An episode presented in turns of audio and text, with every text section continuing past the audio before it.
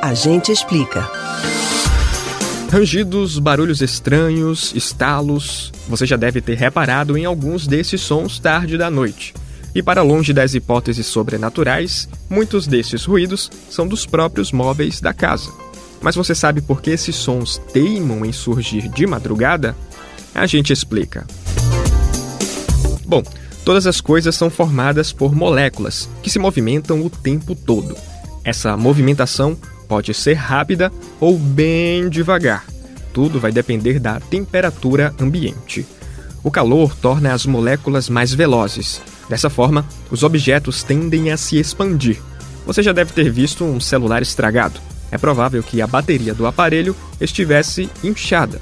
Nesse caso, foi o calor que estufou a bateria. Já deu para perceber o que acontece do outro lado, certo? No frio, as moléculas são mais lentas e, consequentemente, as partes dos objetos ficam mais próximas.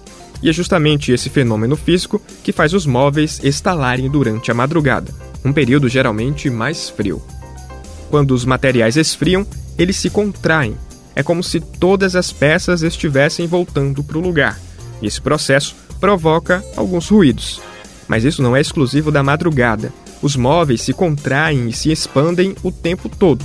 Afinal, o clima não permanece sempre o mesmo. Acontece que durante a noite os estalos são mais perceptíveis, porque em geral a casa está mais silenciosa. Também é comum que muitos estalos sejam de móveis de madeira. Isso também tem uma explicação. A madeira é formada por fibras, e as fibras reagem às variações de umidade.